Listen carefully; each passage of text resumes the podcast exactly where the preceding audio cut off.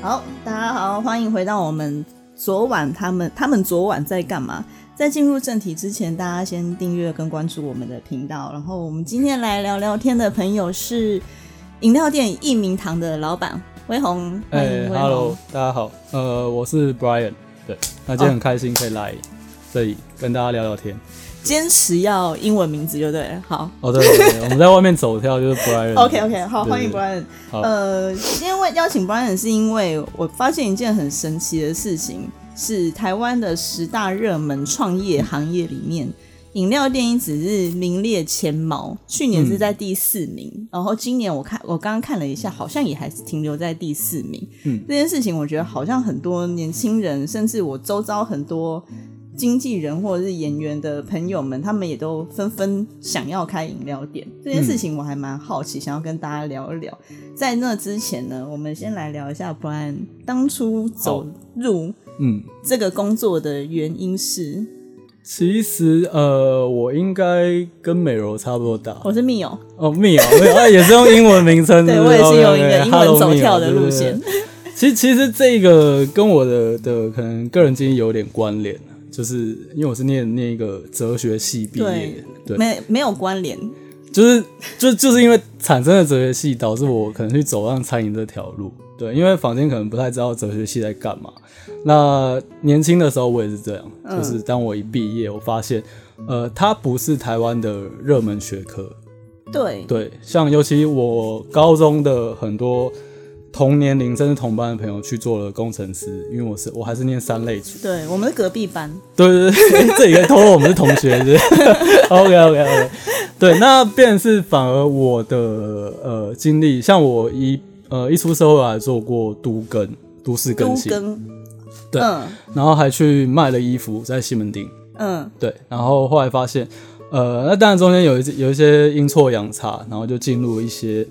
嗯，其实我觉得很有体制的一些餐厅这样子，我想问那个阴错阳差是什么的阴错阳差？因就为是前女友的家长希望我做一个正经的工作这样子。哦，他觉得卖衣服不是一个正经的工作，可能可能某些长辈眼里是这样看的、对啊，但那都嗯是过往的时候，因为其实呃，那那个时代就算自己在，也是也是算创业，嗯，对，然后变成是呃，可能时间上就比较弹性，就是很多人梦想中，哎、你当老板很自由什么的，对对啊，可能那个年代因为没有没有很多像淘宝啊或对是虾皮这种线上的购买，其实做实体的一些服务业其实是还还算过得去，嗯，对，那所以呃，当有些长辈看到的时候，其实会确实会认知是，哎、好像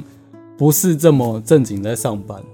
因为工作弹性太多，对，然后嗯加上我个人可以比较比较开朗，或者比较不拘小节就觉得你不正 经。之类的，我懂对，我懂，因对为吧？我们做媒体这个行业嗯呢，大部分人也都觉得我们就不知道你在干嘛。对，然后 尤其我我可以理解你们，对，对然后让新闻产业可能有点就是有有时候会被一些一些立场限制嘛，嗯，对对对，对然后再来就是大家只看到产出，其实像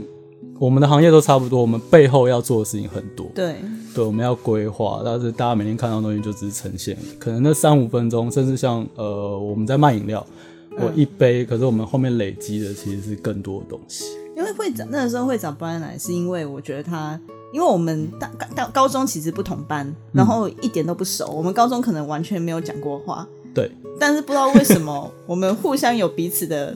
Facebook，，对到底为何？就是一个网友啊，从 从十几年的网友这样子， 然后对对对那时候你在看 Brian，我觉得很酷，是因为他去香港帮人家开店，嗯，开了是老虎堂吗？还是开了什么？就是某堂这样猛子，堂某对。某某堂，然后我对嗯那时候就跟我先生讲说，哎、我有个同学，我觉得他很酷，他开一间饮料店，开到去香港帮人家展店这件事情，嗯我觉得很神奇，因为我们家呢，就是我大姐、二姐他们也是曾经有开过，呃，因为我二姐曾经也开过一间童装店，哦，对，因为他一直也是都在做门市，他是在做嗯户外的运动类的门市。嗯然后他在做门市的时候，他就一直梦想自己要开店，所以他开了一间童装店，嗯哼。做不起来啊。我我觉得这当然，大家做生意就是我们看到，其实其实呃，大家能搜索到的资讯，还有看到可能身边亲友，其实讲穿了十个有八个，应该我我的观念里面，尤其现在做久，自己在经营，其实都会展现好的一面给人家看。对，那当然你你不会到处去渲染说哦，我做失败，或者或者我这个怎么做不起来？那当然是从经验累积，一直去学习啊。其实我觉得很大一部分是要有决心、哎，呃，真的要有。其实我觉得任何创业或开店都是都在赌博。就是不能输，呃，有有会输啊，会输啊。就是你要保持着这样子的心情去工作嘛，因为你决定，因为你一开始说你要你踏入一个比较有规模的餐饮店，但它也不是一间饮料店。对从那边开始，我们还是再来聊一下，那为什么会觉得说，哎、那我要继续往这一条路继续走？我觉得很多年轻人应该也会，这个就是比较呃像我刚刚前面带到的，就是呃，我觉得念书后成长出社会的过程，嗯，对，因为当你看到你你的同才或是身边年龄层差不多的人，其实在，在如果你你从小够会去选择的时候，甚至你其实选择一个大公司去上班，这个也是需要勇气，那他累积就比我快。嗯对，可是当我进入餐饮业，我发现，呃呃，大家一般去餐厅可能看到就是呃店长啊、服务生，甚至厨师、内场人员，嗯，不会有特别多的想象，不会觉得呃这是一个可以很很有发展的工作。像我，我其实待过大大小小的餐厅，嗯，那最后也待到一些比如说类似 fine dining 或是一些级数比较高的餐厅。可其实大家可以去想象，他们的薪资收入如果没有一些光环的加持，其实并不会比工程师什么都高。所以那个 moment 我认知到的是，那我们不能只做呃现场人员，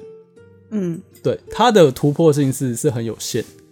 因为薪水等于很固定，因为工工作内容可能也就是那样子了对，然后甚至是你没有办法 touch 到更多呃你想做的事情。经营面的部分，对，那可是同时间，因为在比较有制度的餐厅，呃，美式餐厅工作，其实学到了更多就是现场的营运。嗯对，那其实当在创业的初期，我觉得这个还蛮受用的，因为你可以把现场把持好，那是一个很基本的条件。那在刚刚开始在做现场这件事情的时候，有没有遇过什么样子的事件或者是什么的，让你觉得说啊，我真的要继续做这一件事情吗？呃，其实有，可是都是很很少数。可能我天性比较比较乐观一点，但我也遇过一些我觉得很极端的状况。我有在餐厅遇过有客人说，当着我面说报警要抓我的。为什么？对，因为因为他他我在我在我眼里，我先澄清，其实我我心中是没有 OK，嗯就是没有没有所谓，我觉得是任何客人是故意刁难，大家背后一定都有原因。真的假的？对，那当时那组客人其实只是吃到一个很小的异物这样子，嗯，可是当下的时空背景其实是呃，现场服务人员可能把它丢进了所谓的喷桶，餐厅都有那个很大的那个，你们说装那个喷的嗯你那是个说，要吃到异物，然后现场人员把整个菜就直接倒掉，对所以你们对对无从对检查。对，检查不到。那当客人呃意会到的时候，其实那东西已经在喷桶里面。那我个人是花了半个小时挖喷把它挖出来的，对。然后客人其实他有情绪，是因为呃，他他看到那东西之后，还是执意说，因为派出所就在餐厅旁边，然后就说、 我现在就要报警抓你这样子，嗯，对啊。然后可是后来后续了解，其实他呃，大家会有情绪，都是因为之前经历过什么事情。嗯，对他之前在可能别的地方用餐的时候，他喝珍珠奶茶，第一口就喝到蟑螂，嗯，所以他他对于这种食物里面有异物的这个东西，其实是挥之不去的。很敏感。对他超级敏感的，对啊，那你说像呃，除非有一些是恶意刁难的，所以我其实认为，一本到现在我们自己的品牌或是跟同业交流的，我们都觉得产品跟服务是一样重要的。啊嗯，对它它能带来的反馈，其实有时候比你呃光贩售产品来的更巨大。那我想要问，你怎么去处理那个现场人员？现场人员，你说对一本像整个现场的调动啊，呃，或嗯不是，因为他把整个东西倒进去喷桶，这是符合你们那时候管制的 SOP 的规范，还是是他自己擅自决定？就是回头也来检讨这件事情吗？嗯，其实这件事情，我想在更有制度的呃连锁品牌，嗯哼，它它是可能可以被被规范的，嗯哼，对。但是相反的，我更认为，因为现场的人员多，这可能是我个人在现场的一些小哲学。嗯，对，可能跟毕竟哲学系的，对 之类的。但是我我反而觉得，因为就是人，所以其实很多 SOP 或是规矩，其实是定给所谓不会遵守的人。对，对，就像我们都很梦寐以求，大家可能有看过《海贼王》啊，对看过什么，我也我们也是仔仔嘛。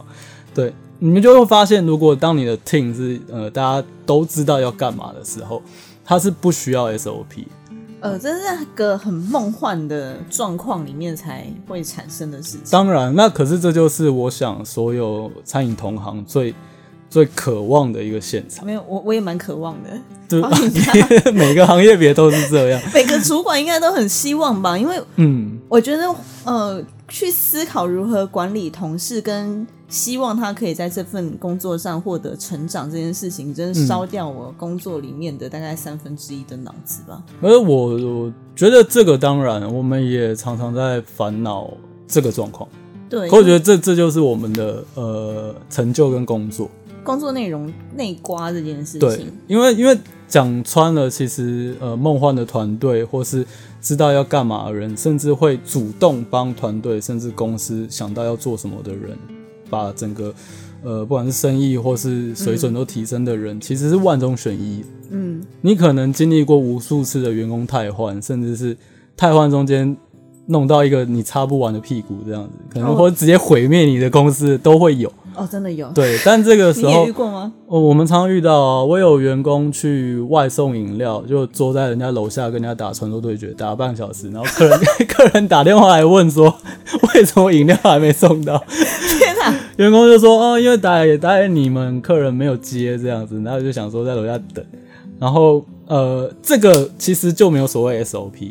你看就就浮现刚刚讲很多画面，因为。对，我不可能把 SOP 列到哇，跟跟字典一样，跟百科全书一对样，就是每一 SOP 条里面都有照一条做。外送时不可以打对传说对决客人不，接电话，你要打到爆这样子，对，就不不太可能有这些规矩去产生。我们只对能呃先把该做的事情做好。那嗯哼呃种种状况，一本像刚刚呃化解那个客人的，其实我们就不会对去追究说，因为其实，在最后环节，甚至是事发的当下，客人要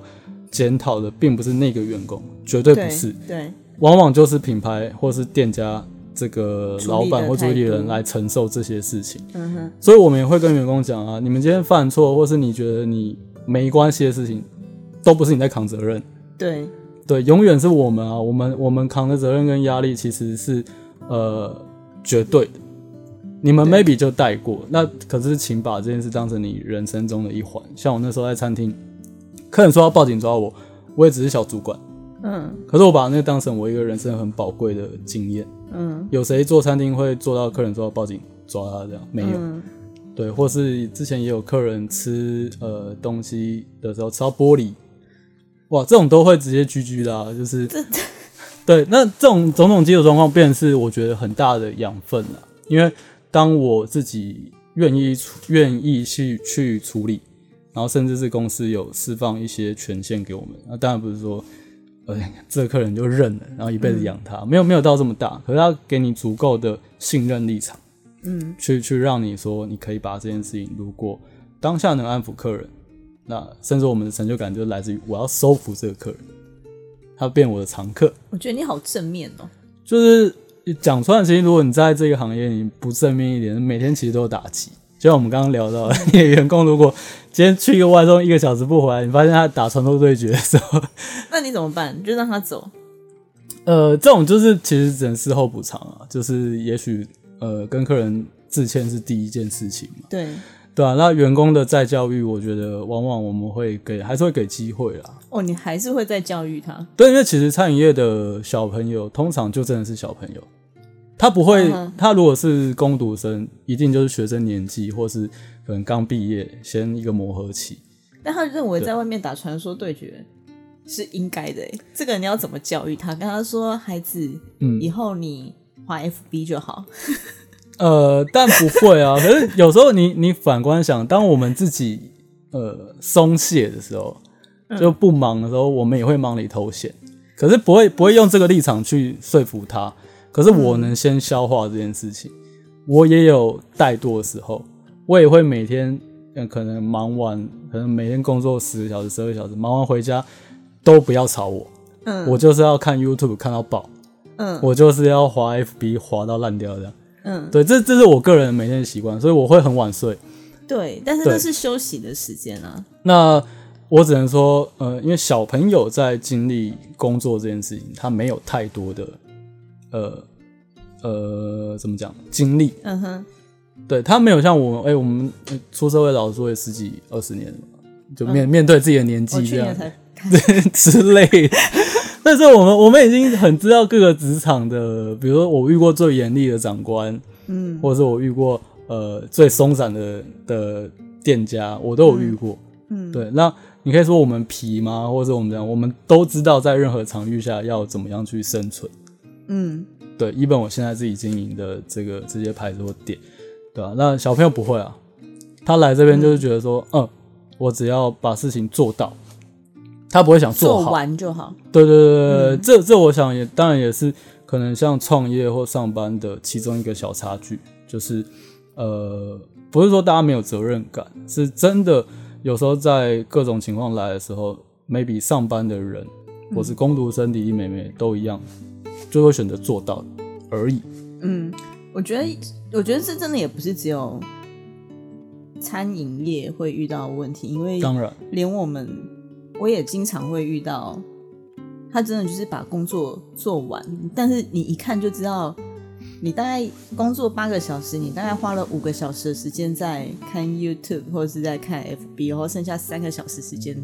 做了这份报告给我，但是你对，我经常产生一个疑惑，就是我都会拿着那些东西去问小，就是问同事，就是你是认真的吗？嗯哼，你有隐藏版的吧？ 这应该不是你打从心里觉得可以往上交的吧？这个也其实在，呃餐饮业也是一个一个，我觉得我觉得常遇到的一个，我们会很去想这件事变美好，就是会觉得说别人会不会也也也多做这些事情，就像 maybe 你刚刚说，可能一份 proposal，呃，在我们眼中它是可以更尽善尽美的，对，或是但但我们后来学会一个教训，因为餐饮业是人员流动非常大的一个、嗯一个产业，心脏很强。对，那我们就认知到不可能，我们不可能把每个人变得跟你一样，跟我一样。对，那这件事太难了。与其花力气做这件事情，那还不如把一些责任分工做得更清楚。举例来说呢，所以我现在的店员，嗯呃，一般我的店长等等的角色，其实就是安心的把我的店顾好。嗯就是安心的备好料，然后不要有在你头发异物啊，然后不要手不干净摸啊，食安要顾好，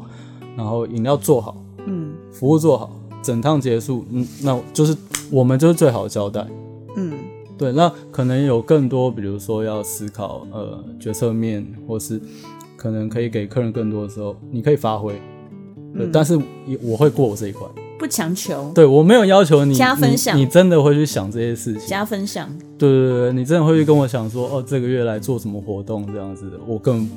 没有没有在奢望这件事情。哦，对对对，这个也老实说，变成是我觉得用责任分工去去理清这个事情，对整个生态来说也比较健康了。因为他他毕竟也，如果你真的硬要他去想，或者是假设你刚刚举的例子，硬要他做一份超美的，就靠他可能花一个月才做得出来，然后结果他耽搁了更多的事情，他从中间有没有成长会，但是那不是眼下要处理。对，因为你们对是要处理的是每天一直进来的订单，对，而且他会一直一直进来，因为我经常看到你的 FB，哇，那个饮料的嗯没有，我杯也子我也叠得是跟讲山好一的样那那一个人， 我也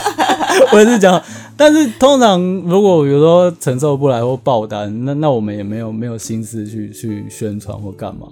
嗯对，因为其实回到刚刚的话题，选择饮料店就是因为，呃，饮料店其实技术门槛跟跟所谓的资本都是相对于其他餐饮，我觉得算比较低的。对，对你今天夯不啷当，如果开一个餐厅，老实说你没有没有个三四五百万，嗯，你很难去做出一个大家喜欢。嗯像我们好十几年前第一份餐饮工作，那时候只要东西好、服务好、客人就会来。对，对，那个是口耳相传。那可能再过几年，哇塞，那不得了，开始吃装潢。对，对，大家进去餐厅的第一印象就是，哦，那这个装潢超屌，我要拍照。嗯，对，之后的餐厅可能变这个。那食物水平，在我个人的而言，我觉得东西只有呃六十分这个这个标准。就像很多我的厨师朋友，觉得自己是哇那个地狱厨神，做菜一百分这样，但出去开店直接居居。对，因为因为你觉得一百分在消费者眼中不一定是一百分，对，对，所以到了吃装潢过后，现在呃，我觉得更挤压市场的还有呃比较多带行销资源，对，对，就像大家可能都有更多的需要准备的资资资金啊等等，会花在行销预算上面，网因为红，太多店家了，对，太多，每天可能脸书一打开或是网络一打开，今天就一个新饮料店，因为你很，因为 Brian 很神奇的一点是他开饮料嗯店，他也没有加盟，他是自己开了一个 IP，然后很稳定的在小巨蛋，其实我觉得蛮战区的。嗯，对，在在小巨蛋开了一间独立的饮料店，然后前阵子又开了一间在新店，嗯，是否是在回忆我们的母校？呃，我觉得有几个环节啊，对，就就是当初为么什么会选在小巨蛋，又为什么会决定独立出来，就是也没有要加盟，我就是要做一个自己的牌子这件事情，我觉得他的需要的决心跟需要的经营管理的技巧，其实都很不一样。呃，中间当然有一些过程，可是我觉得比较大的过程是，呃，我当初有一些伙伴，对，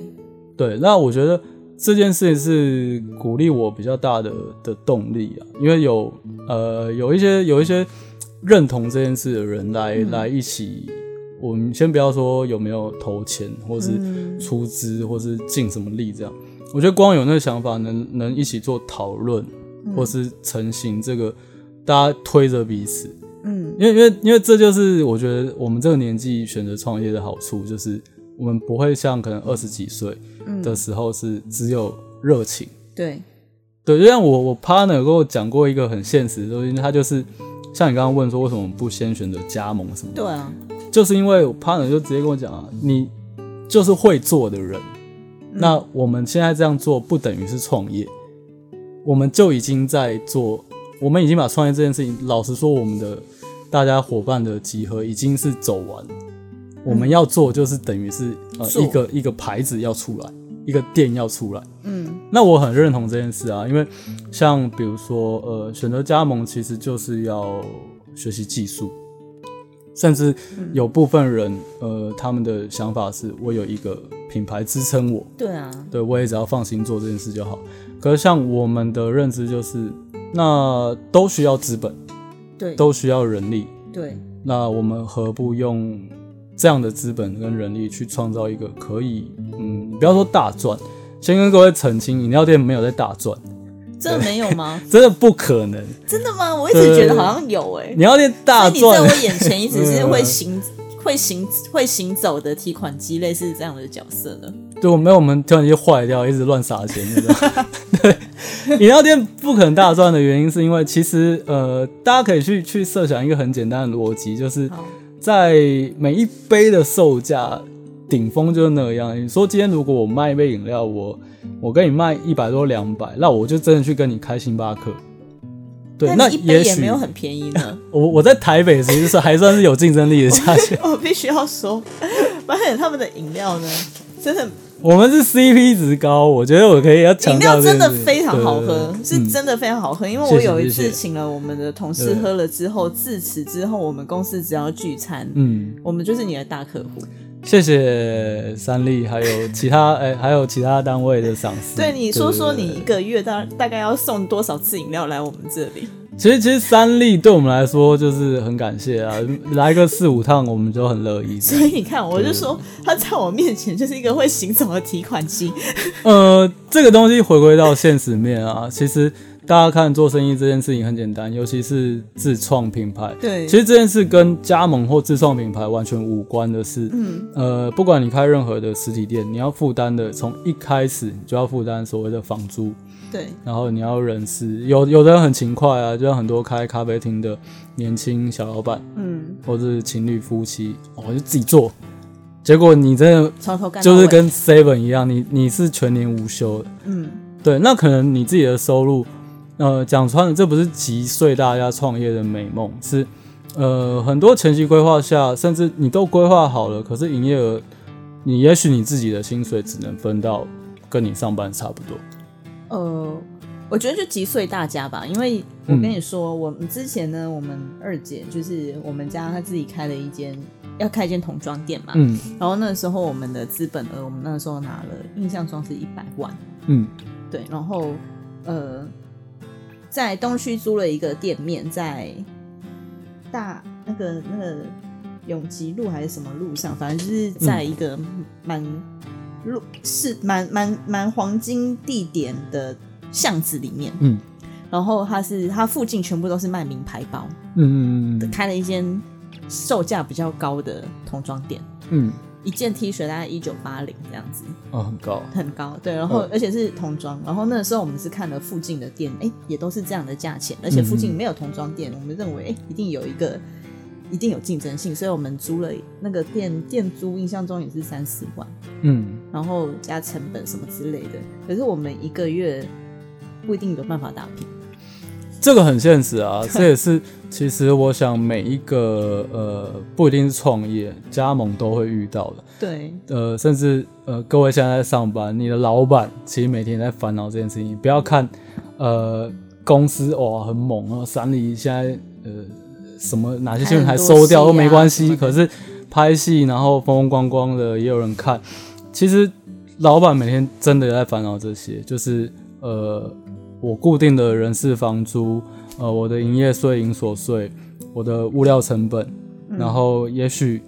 其实每个月都有突发状况啊，嗯，对吧、你忽然哎哇一一条钱要出去，然后呃，我觉得员工如果是正在上班的人，其实反过来讲，我觉得劳资双方这个不是硬要扯，这劳资双方不应该对立的是，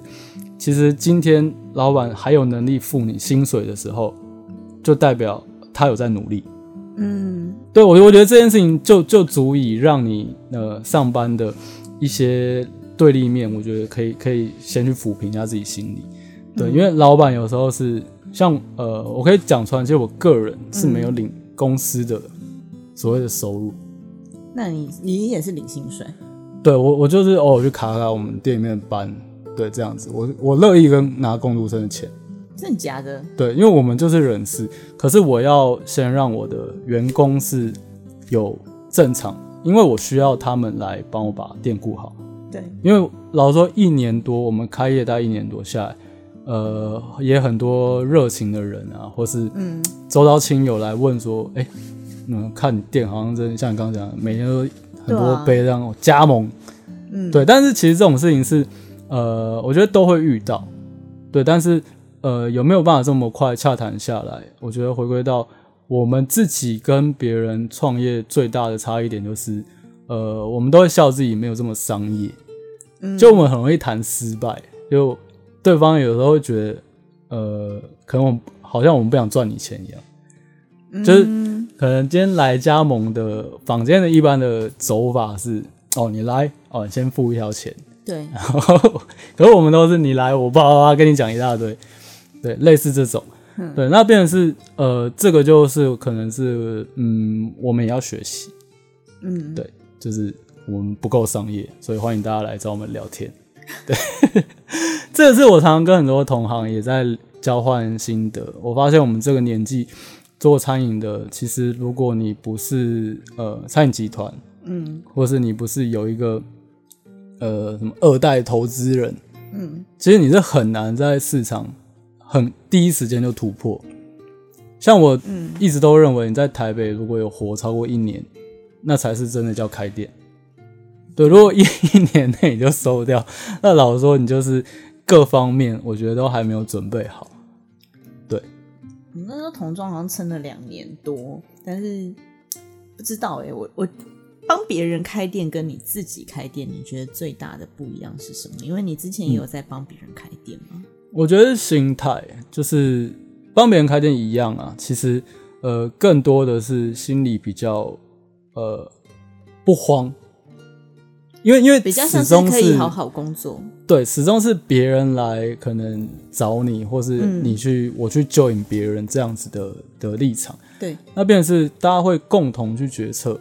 或是有时有靠候山的感觉。对对对对对，那有时候甚至我只要 OK 你的一个 idea，我去把它执行出来。对，对，类似的。可是其实回到自己做的，我觉得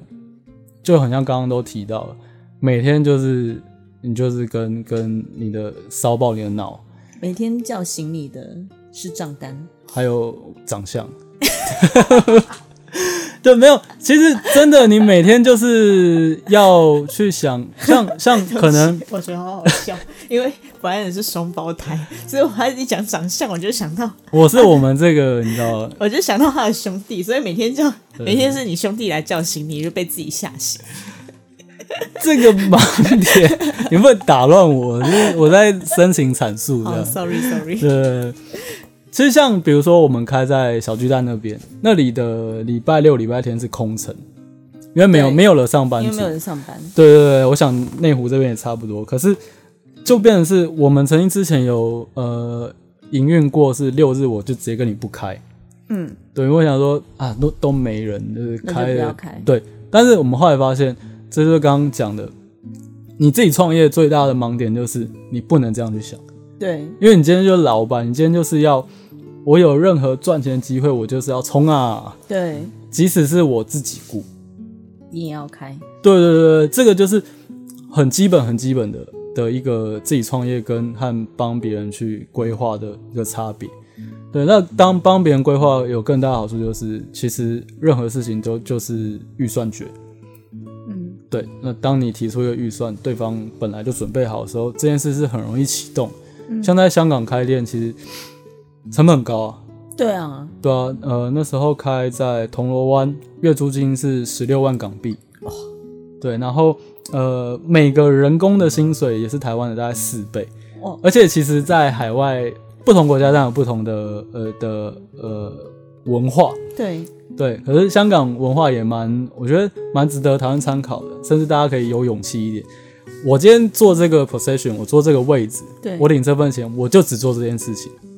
他嗯们连、连可能像呃货车的大哥，我就只帮你送送到那个点，没有再卸货。哇，那时候到香港的珍珠真的不夸张，这就是百箱起跳。那我们就是跟着司机过去自己搬，所以你会 你会多了很多你的知识盲区，你会忽然发现，哇塞，跟我们本来想的不一样。因我为可原能本在以为他会帮忙搬一下对之对类对的，对对对对，那那时候又可以体验到哦，又好像回到自己创业。可是那当然那个是因为当地文化比较特别，对，所以就会就会产生很多呃突发状况。自己创业就更多，嗯自己创业你可能反过来就是我为了要省这个钱，我自己开自己送自己做。嗯对我有在呃去年的农历年嗯，初初一初二，我的我们有松山机场的长荣航空的两百倍的订单。哦，对我知道你自己煮珍珠，对，然后我的店员就给我，然后吃坏肚子，然后整个大崩溃，然后我自己真的疯狂的做两百多杯，然后我骑摩托车跟坐电的车送了大概六七趟，我才把那东西送完。然后我想说，就是有机会我们可以再再尝试，因为那当然是个人能力的精进啊。对，但我现在不会把时间浪费在这上面，这样你说两百杯，两百杯之类的。对对对，我们可以开厨艺教室，大家可以来学， 哎我觉得好像可以耶。应该可以啦。因为那对是对技术啊，但那是你的技术，应该是要留给之后做之加盟之类的。比较多人喜欢做甜点啊，但做饮料可能还好。加盟的技术提供，其实讲穿了，就回到刚刚讲，选择饮料店就是更多是呃，所以我们一点都没有要自豪，可是大家可能把口味放在基本面，就你的口味不能难喝。可是做饮料这件事情，老实说，在更多的餐饮同业里面，我觉得算是基本功。嗯对，可能今天你喜欢呃某蓝嗯呃某某 call，嗯，对某某某堂 whatever 随、便，就是大家的其实就是在呃竞争的是可能现在比较看的是视觉包装、视觉视觉形象，嗯，可是口味其实就是比例上的调整，因为大家现在拿到漂亮的饮料都会先打个第一时间卡就拍照然后 IG 嘛，打个 IG 发个线动，对。那我觉得反过来会被考验的就是刚刚讲的基本面的口味，对，因为我们还是希望细水长流嘛，对，对啊，那这东西呃能被认同当然是最好，因为有时候大家来饮料店也不要太苛刻，或是其实去任何餐饮场所都一样，就是毕竟一个实体场所它是服务大众，对，呃，就减少一些我们用自己比较独到的要求去去跟店家呃要求的这你件遇事到情。最独到的需求是什么？呃，其实其实，在现在益民堂还很少遇到，可我想大家可能房间已经看很多，嗯，对，就是呃，我觉得我觉得很多饮品啊，比如去冰啊、温热啊，加一颗珍珠、混珠、洗珠等等，大家一定都遇过。嗯，对，但这个东西其实在在现场，可能大家可以反思的是，有时候是呃，店员不一定能做主。他其实嗯其实有时候贴心的店员，他会想到一件事情，他会他会认为说，如果我今天帮这个客人服务了这件事情，那是不是第一个会变成是，如果客人不喜欢怎么办？就有时候 客人在没有一些基本呃知识的状态下，要求了某些调整之后，其实那东西是不好喝的。 就例如说他点了一杯蜜茶，但他跟你讲不要甜，对，那它就不是蜜茶，或他就是是白开水，它有可能呃超级难喝。对，那这种都还好，可是我遇到比较不理智的，那现在网络时代真的很发达，我们常常也接受到这件事情的威力，嗯，就是直接一个 Google 评论给你，我靠，一颗星，一颗星拿米其林很开心，可是拿 Google 超级不开心。对， 你就会想说，我们大家不是讲好了吗？就是讲好说这个风味跟本来不一样哦，对，然后你直接一个暴怒这样，所以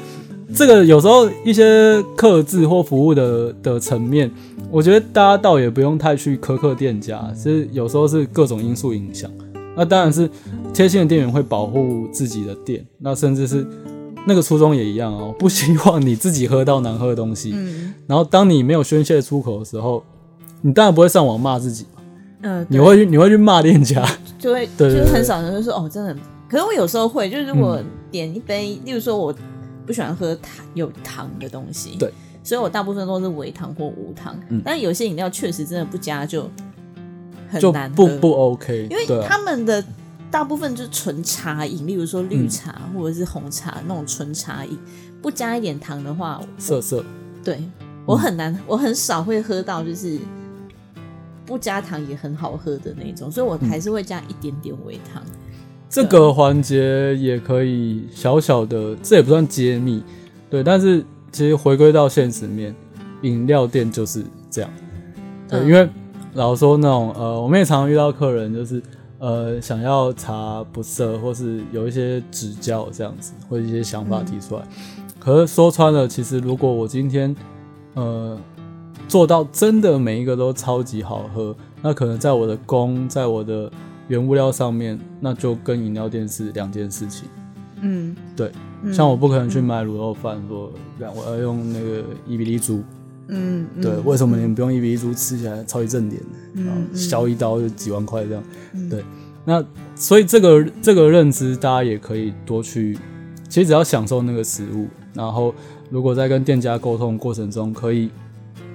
达到一个平衡，嗯对，如果哎、发现这个店家这样的比例你也可以接受，好喝哦，那其实我觉得这就是买一杯手摇饮最大的乐趣了，对吧？那你自己觉得，因为你是独立开店，你是自己一个 IP，你跟其他的不用不要不要特定哪一个连锁店好了。嗯你如果人家说，哎、你益民堂到底跟其他店有什么不一样，你会怎么说？呃，我会怎么说嘛？其实在，因为你我嗯不能说我比别人热血，这个不算一个吸引性啊。他得要有对我觉得，我觉得要看，其实其实我们最后最后选择是看消费者怎么去去界定这件事情。嗯对，因为因为其实，在饮料流行的阶段，我们从小到大都有经历过嘛。小时候最小珍珠奶茶、台湾之光，快可力，对，大家都比谁的那个休闲小站之类的， 对对对对对对，大家都比谁真奶就是王王道对这样，对。可是那时候可能用奶精粉加那个那个那个时代做起来是直接崩溃那种，嗯对，因为它辣，因为大家如果十杯甜度冰块都不一样，你会疯掉的。嗯对，然后再来就是可能流行到所谓的黑糖珍珠鲜奶。嗯对，那我觉得我们期望的是这些产品我们都有，可是现在可能比较热门就是我们的奶盖的一些饮品。对，那从产品面，这可能是我们跟别人不一样，就是我们有去针对市场去做一个呃我们认为的口味，even 流行奶盖，可是。呃，比较自豪的是，我们奶盖确实好评还不错。哦，我知道对你那们现在跟还有直接单点一杯奶盖的，对，那这些也是蛮可爱的客人去去给我们的一些想法。对，那虽然有时候成本比较高，但是在我们还可以承受范围，我们是乐意把这个东西做出来，因为它会同时间增加一些制作上的一些流程要去改进，这样子。对，那至于品牌端，你说跟其他品牌比较不一样的，我觉得我们也还在学习。嗯对，因为像刚刚讲到，尤其跟连锁品牌比，呃，我觉得我们可以先去看我们自己，就是一个呃，我们尽力把每一个环节都做的跟大家有一点区隔。嗯对，传统饮料店，呃，当然不用说，就是主打原茶，像我自己 even 想要原茶，就是一般茶饮，我就是清新， 我就是清新。对，这个这个不是帮他打广告，是在大家的认知里面，可能这些呃比较大众饮品就已经知道说我要选谁，嗯，对，更何况它就是你可能遍地都是它，对，对，那这个我们当然不会去呃有到竞争的想法，因为餐饮业竞争其实是我觉得比较辛苦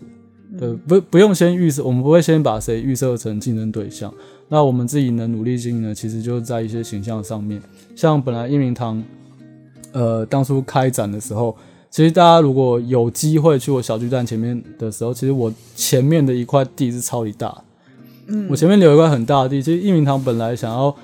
诉说的一个内容是一个轻东方的感觉，就是选在台北也是因为大家上班都很累，可是如果有机会来我们这里，你不要说打混，可是如果确实下午能出现在我们店里，你就是在打混， 你就是出来摸鱼，我我目前没有去过，对之类的，看这是开玩笑，可是就是。便是呃，它能让大家在在不同饮品中没有这么有负担啊，不管是在饮用的过程，或是口味上，嗯像呃，可能甜度的选择，even 我们自己就是已经喝到这个年纪，我去外面点饮料也不会点全糖，嗯所以可能主动把一些甜度做调整，这就是我们在一些小小的细节上去做区隔。对，然后呃，至于说能不能让更多的，比如说一般消费者，或是有更喜欢想要开我我们品牌的人喜欢，我觉得就靠大家自己去选择。因为老实说你不会因为选了我，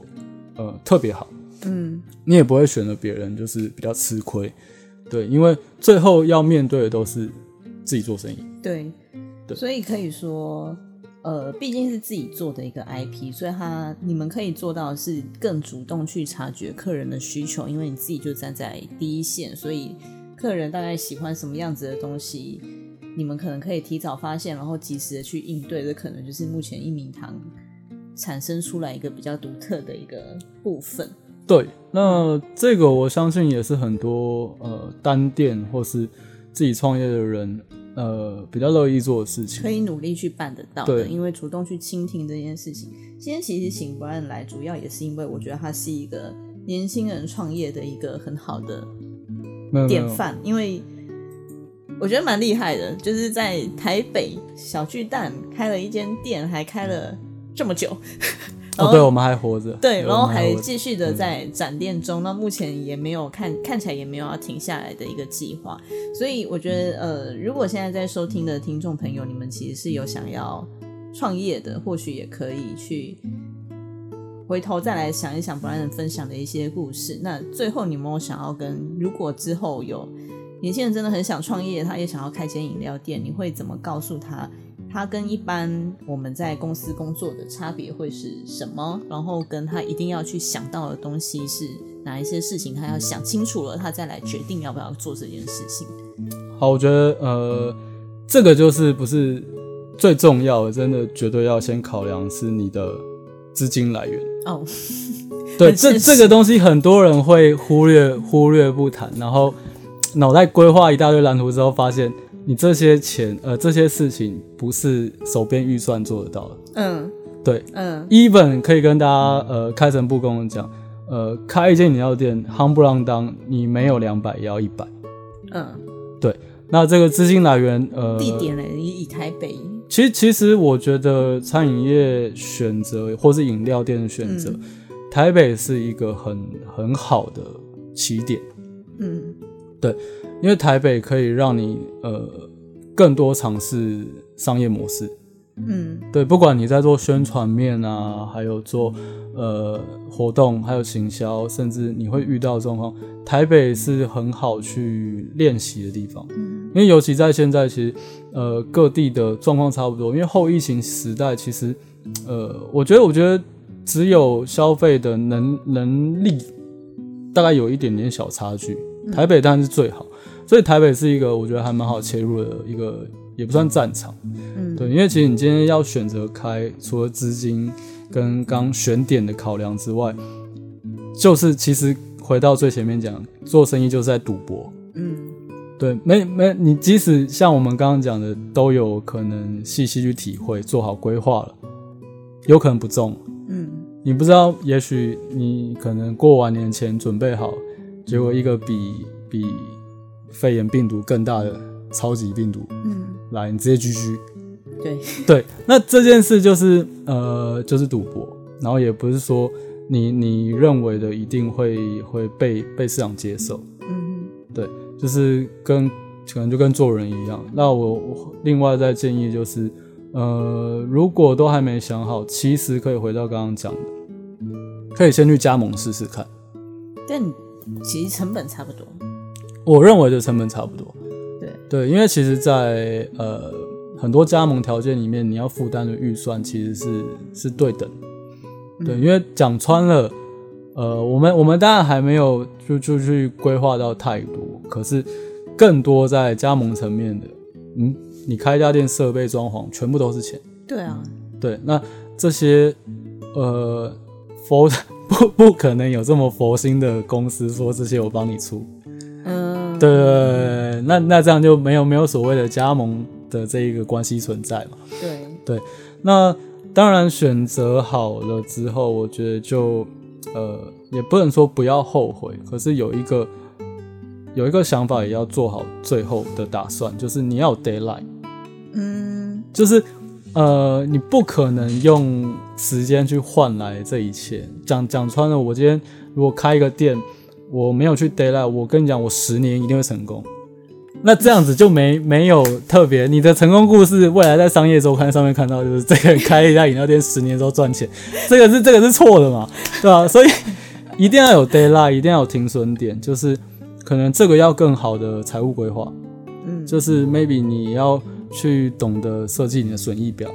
把你的财务做健全之后，你的 deadline 出来了，这件事情不成功没关系，因为你也知道你花了多少预算，花了多少钱。那只要这些来源是你本来就有心理规划负担出来的，你再回去上班你都还得起。 对我认为的是这样啊，就这样才是最健康的创业的想法。没有没有跟你说我的故事一定要很感人、很励志，嗯对我们也不打算走那一套，因为讲感人、讲励志，更多人比我们还辛苦啊。嗯，对这是真的。对所以我们是用比较贴近现在年轻人，你其实可以办得到的一个方式，因为我们相对来讲，其实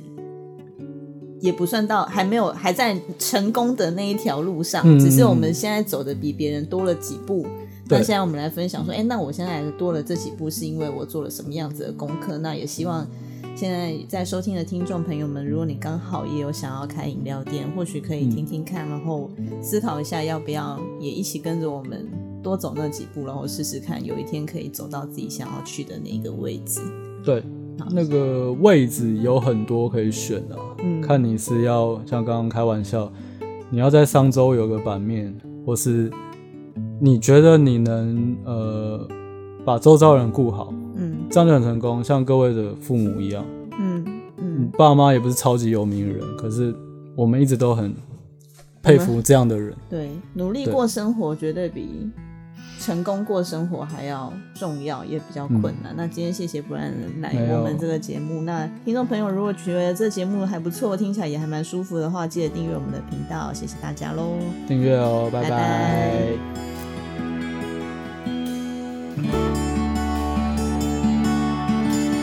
拜